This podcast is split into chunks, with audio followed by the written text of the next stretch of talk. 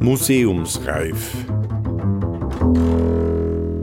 Der Podcast des Gemeindemuseums Absam, Folge 33.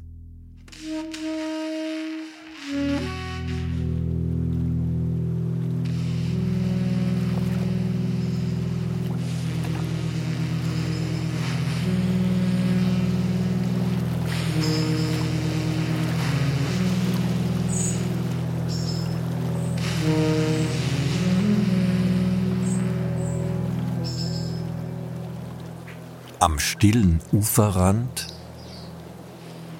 Anmerkungen zum Thema Inauen mit dem Biologen Gregor de Gasperi.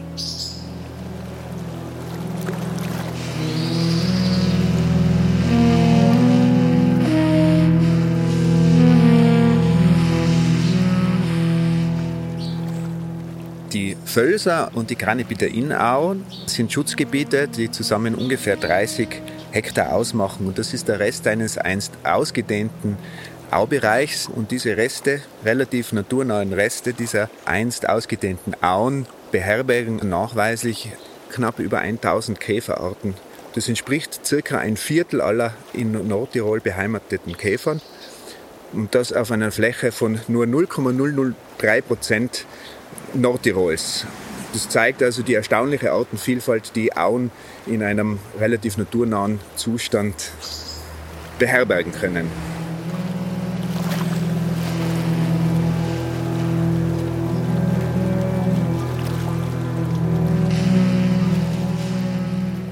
Peter Arnig hat sie in den 1760er Jahren detailliert auf seinem Atlas Tirolensis dargestellt. Auch auf den handgezeichneten, wunderbar kolorierten Kartenblättern der franziszäischen Landesaufnahme der 1820er Jahre. Sie dienten ausschließlich militärischen Zwecken und mussten daher besonders wirklichkeitsgetreu sein.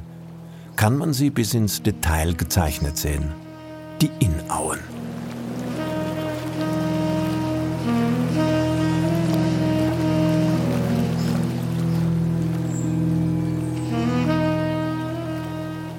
Jede dieser Karten konnte aber immer nur eine Momentaufnahme sein, denn der Inn war dermaßen ungezügelt, dass er sich permanent verlagerte. Er bildete Neben- und Altarme, Gießen und Lohen, warf Inseln auf und trug immer wieder große Teile des Ufers und der Auen ab. Es ist richtig, dass Vielfalt nur durch Dynamik entstehen kann und Auen vor allem leben von dieser ständigen Veränderung die Lebensräume zerstört und langsam wieder werden lässt. Das ist ein ständiges Werden und Vergehen von diesen kleinen Lebensräumen, die also die Au so artenreich macht. Mitten in Tirol fanden so beständige, allerdings nur rein morphologische Umwälzungen statt.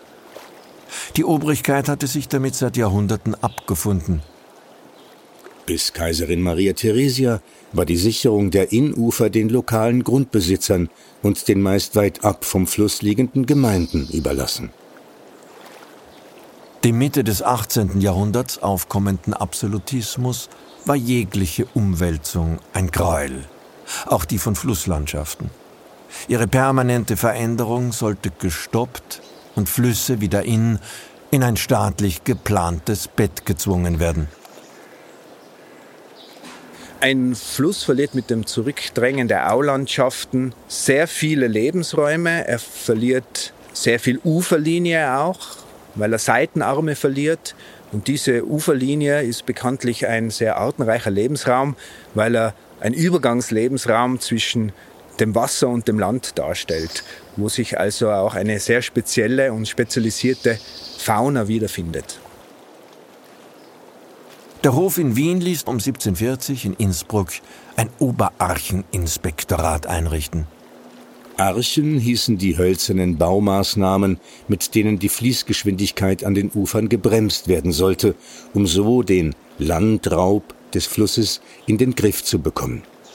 In einem Dokument heißt es dazu, alle Archengebäude entlang des Inn von Mötz bis Innsbruck sichern nicht die Floßfahrt, sondern schützen die landwirtschaftlichen Gründe und die Straße.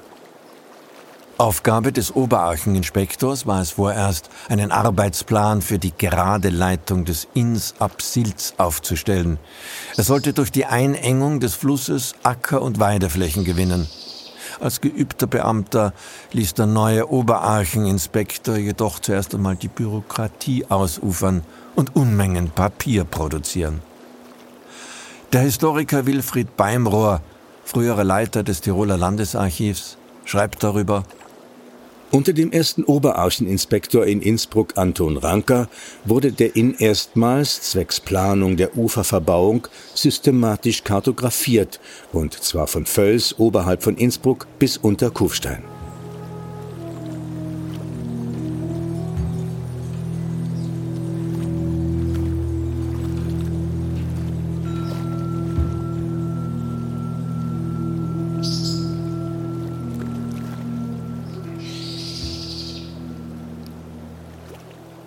Die perfekte habsburgische Flussbürokratie machte sich also ab den 1740er Jahren an den Ufern des Inn breit.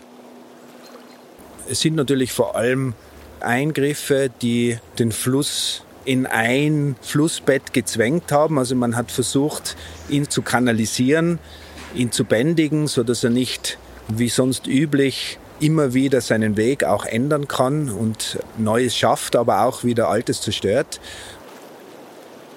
Zur Gewinnung von Nutzfläche hat man natürlich dann versucht, den Inn in einen Kanal zu zwängen.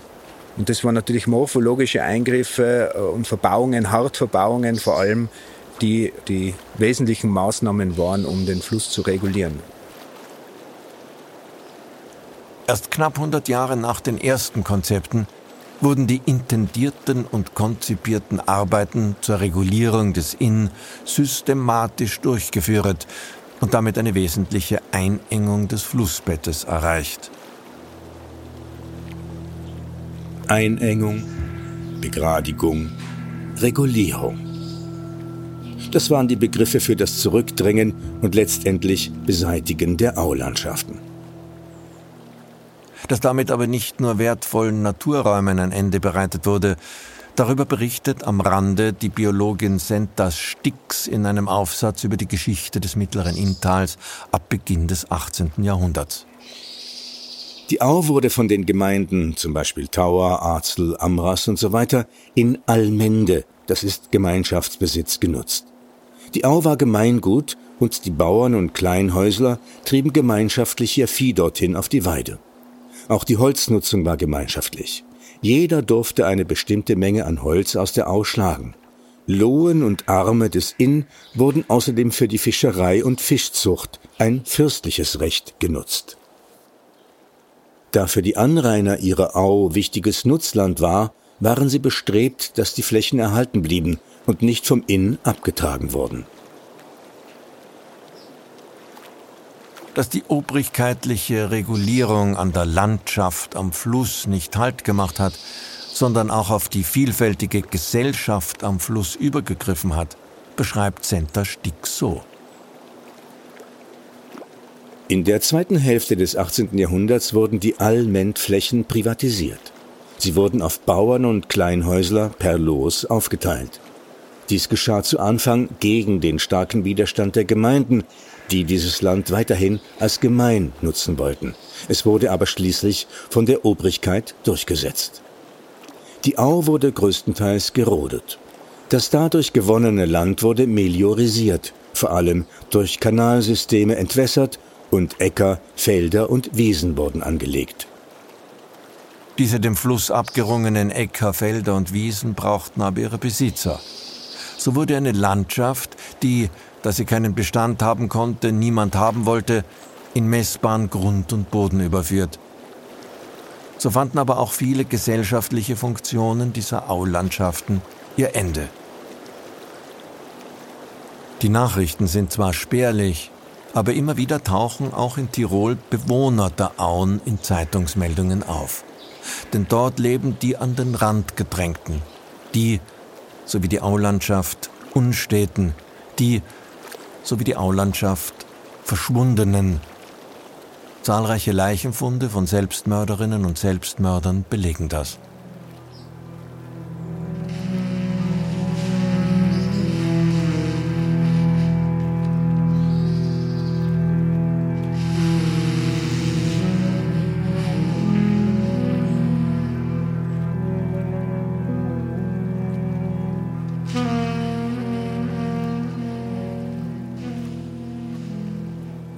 Innsbrucker Nachrichten, 2. August 1904. Erhängt. Aus Inzing schreibt man uns unterm ersten des Monats, gestern wurde der Maurer Johann Kapferer, zuständig nach Sellrhein, in der Geisau erhängt aufgefunden. Kapferer kam mit dem Lokalzuge von Völs, wo er in Arbeit stand, nach Inzing und begab sich von der Haltestelle sofort in die Geisau. Hier legte er sich zuerst eine Zeit lang nieder und beging dann die unselige Tat. Er war im sogenannten Schinderhaus in der Geisau im Quartier, wohin seine Leiche noch in derselben Nacht gebracht wurde. Innsbrucker Nachrichten, 23. März 1912. Konkurse. Das Landesgericht Innsbruck hat die Eröffnung des Konkurses über das Vermögen des August Capelletti, Darmhändler in Innsbruck-Reichenau, bewilligt. Innsbrucker Nachrichten, 21. September 1921. Inserat. Storchenpaar, lebend zu verkaufen. Reichenau 5.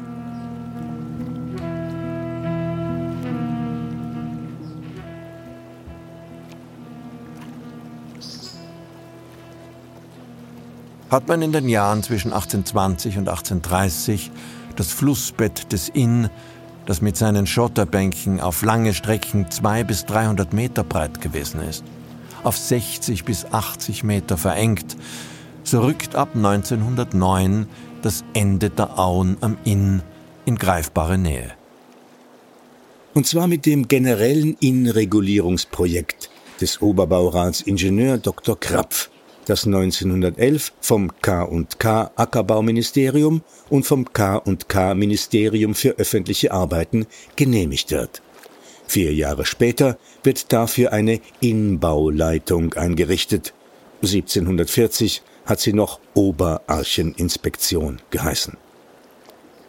Bahn- und Autobahnbau sowie die Nutzung des Inn zur Energiegewinnung verändern den Fluss im 20. Jahrhundert bis zur Unkenntlichkeit. Auenlandschaften in einem natürlichen Zustand zeichnen sich durch eine sehr hohe Dynamik aus. Nur dadurch, dass der Fluss an einer Stelle was abreißt und dann wieder eine neue Schotterbänke auf der anderen Seite wieder anlagert, stellt der Fluss durch seine Dynamik sicher, dass sowohl diese Pionierlebensräume ohne Vegetation bis hin zum Auwald alles nebeneinander existieren kann. Und genau das kann nur durch Dynamik erhalten bleiben. Denn sonst würde sich jede Schotterbank irgendwann in einen Auwald verwandeln und wir hätten einen einförmigen Lebensraum.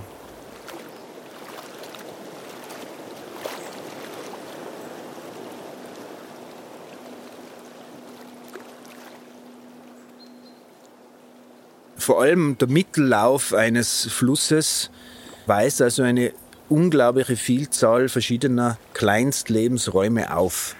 Wenn wir am Fluss starten und diese terrestrischen Räume uns anschauen, dann direkt an der Uferlinie finden wir Schotterbänke, scheinbar leblose Schotterbänke, aber genau diese Bereiche werden von einer hochspezialisierten Fauna besiedelt. Namentlich sind es vor allem Käfer und darunter vor allem Lauf- und Kurzflegelkäfer, die sehr angepasst an dieses Ökoton, also an diesen Übergangslebensraum zwischen Wasser und Land, ihr Überleben finden. Das sind räuberische Arten, die von dem leben, was der Fluss anschwemmt oder von schlüpfenden Wasserinsekten. Und wenn wir uns jetzt weiter vom Ufer entfernen, von diesen Schotterbänken direkt an der Uferlinie, dann kommen wir in Bereiche mit geringer Vegetation, äh, sandigen Flächen, die wiederum von einer spezialisierten Fauna besiedelt werden. Das sind ebenfalls vor allem äh, Lauf- und Kurzflügelkäfer, die dort leben, aber auch Spinnen und Ameisen. Und unter diesen Käfern gibt es auch zum Beispiel grabende Formen, die also unterirdisch leben, in Gängen, die sie in diesen Sand graben, der eine gewisse Beschaffenheit haben muss, eine gewisse Feuchtigkeit haben muss. Und diese sind alles diese physikalischen Faktoren, die diese Spezialisten für ihr Überleben brauchen. Und dann gehen wir schon weiter, dann kommen wir schon in einen Bereich, wo erste Büsche aufkommen, wo, wo Weidengewächse äh, vorkommen oder auch, äh, wenn es ein wirklich natürlicher Fluss ist, auch die, die deutsche Tamariske, ein Zeiger für naturnahe Flusslandschaften. Gebirgsflusslandschaften eben im Mittellauf. Und dort ja, äh, kommen natürlich die verschiedenen pflanzenfressenden Arten noch dazu, die wieder auf den Büschen leben, aber auch äh, viele Arten, die in der Streu, in der Laubstreu zu finden sind und dort zum Beispiel auch räuberisch leben. Bis hin dann zu einem dichten Auwald, der also durch verschiedene Gehölze dann schon geprägt ist, der auch durch eine gewisse Totholzanteil geprägt ist, wo wiederum verschiedene Käferarten dieses Totholz brauchen, um ihren Nachwuchs großzuziehen.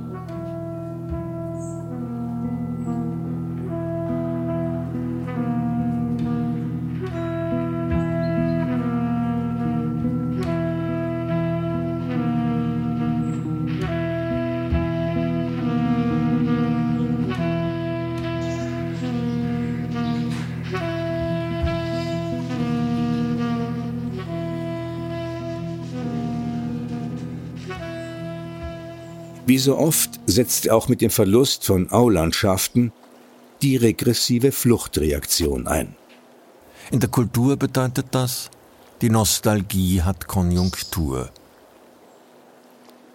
Hatte man in der Weltwirtschaftskrise Ende der 1920er Jahre noch Arbeitslose in die Wiener Lobau als innere Kolonisten verfrachtet, wurde die Au dann Mitte der 1930er Jahre zu einem verklärten Ort, an dem man die Ängste vor der Zukunft in einer so nie existierenden Vergangenheit ausleben konnte. Leicht abgewandelter Text des Schlagers Drunt in der Lobau, Lied mit Schrammelbegleitung von Fritz Löhner-Beder und Heinrich Strecker aus dem Jahr 1935.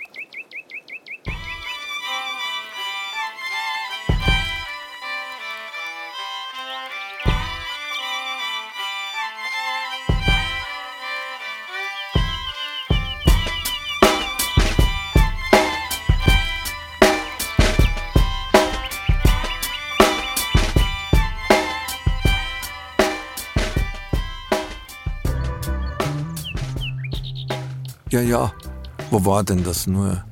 Ich erinnere mich schon, drunt in der Au. Wenn ich das Platzerl nur wüsst, drunt in der Au, hab ich ein Mädel geküsst, geküsst. Ihre Augen waren so blau, als wie die Veilchen in der Au. An dem wunderschönen Platzerl in der Au, wo die Einsamkeit winkt, wo die Nachtigall singt und das Heimchen noch nistet im Grün. Dort lacht das Glück aus allen Zweigen, dort ist der Blütenduft so eigen, am stillen Uferrand, wo ich mein Liebchen fand.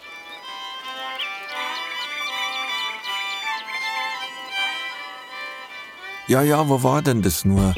Ich erinnere mich schon, drunt in der Au. Wenn ich das Platzerl nur wüsst, drunt in der Au, hab ich ein Mädel geküsst, geküsst. Ihre Augen waren so blau, als wie die Veilchen in der Au an dem wunderschönen Platzerl in der Au, wo die Einsamkeit winkt, wo die Nachtigall singt und das Heimchen noch nistet im Grün. Dort lacht das Glück aus allen Zweigen, dort ist der Blütenduft so eigen, am stillen Uferrand, wo ich mein Liebchen fand.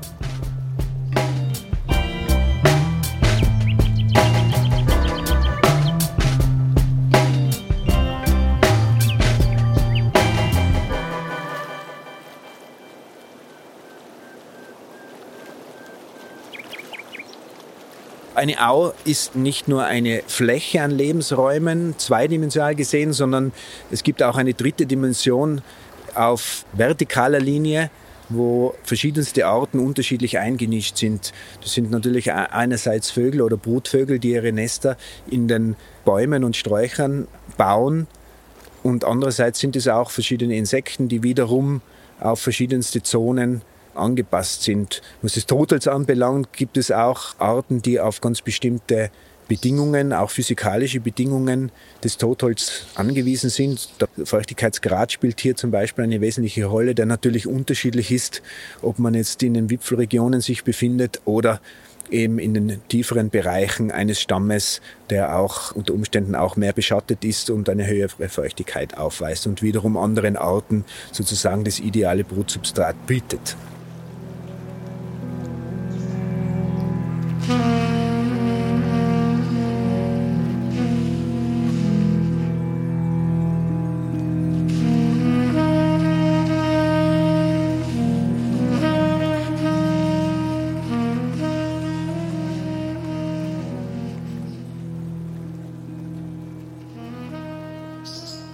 Totholz, äh, generell nicht nur in Aulandschaften, aber auch in Aulandschaften. Totholz ist eine unglaubliche Ressource, die natürlich in der Natur nicht ungenutzt bleibt. So haben sich im Laufe von Millionen von Jahren verschiedenste Organismen darauf spezialisiert, diese Ressource zu nutzen. Und darunter sind auch zum Beispiel die Käfer, eine Gruppe, die das sehr gut macht und das auch schon sehr lange macht. Und darüber hinaus gibt es natürlich noch zahlreiche andere Organismen, die Totholz nutzen, von Pilzen angefangen bis auch andere Insektengruppen oder auch Bakterien, wenn man so will, spielen hier eine große Rolle. Und all diese Organismen tragen auch wieder dazu bei, dass dieses tote Holz, wenn man so will, wieder in den Kreislauf des Lebens zurückgeführt wird und abgebaut wird.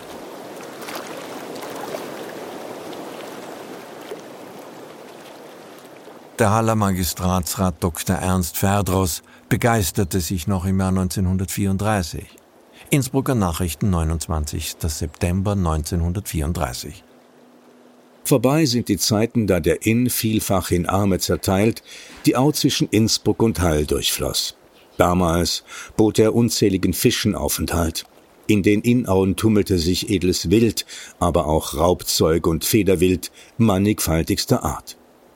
Die Auen wurden in mühsamer Arbeit gerodet und urbar gemacht, so dass heute das ganze Gebiet mit Äckern und Wiesen bestanden ist. Man hat also über viele hundert Jahre versucht, die Aulandschaft zu zerstören, den Fluss in einen Kanal zu drängen, hat dafür sehr, sehr viel Geld ausgegeben. Und ungefähr seit den 70er Jahren gibt es also wieder Bestrebungen, den Auen und dem Fluss wieder ein bisschen Platz einzuräumen, eine Hartverbauung wegzunehmen, einen Seitenarm wieder möglich zu machen. Und das Wesentliche wäre eigentlich, dem Fluss seinen Platz zu geben. Und wenn er ein bisschen noch eine natürliche Dynamik aufweist, dann wird er sich seine Auenlandschaften wieder selbst gestalten.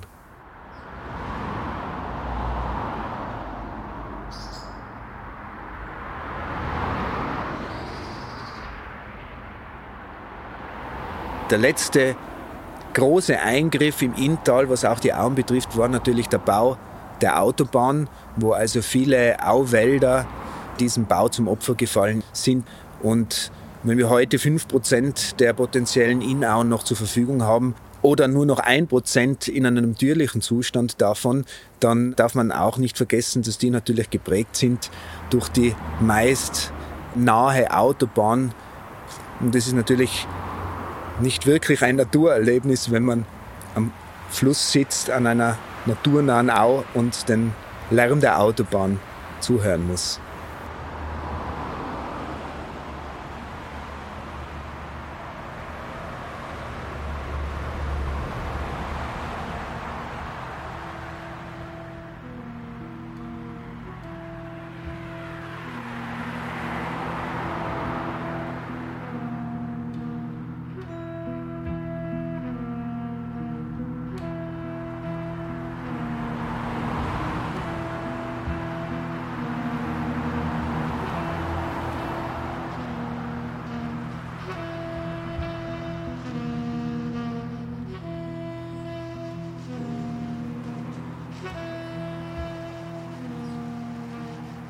Ich möchte nur jeden dazu ermuntern, einfach mal manchmal mal einen Stein umzudrehen und eben direkt an der Uferlinie im Uferschott einmal ein bisschen zu wühlen und dann doch äh, festzustellen, dass das kein unbelebter Lebensraum ist, sondern im Gegenteil ein äußerst diverser Lebensraum. Natur muss man mit allen Sinnen erleben und da gehört es auch dazu, sich schmutzig zu machen. Gelesen haben Rainer Ecker und Johann Nicolussi. Thank you.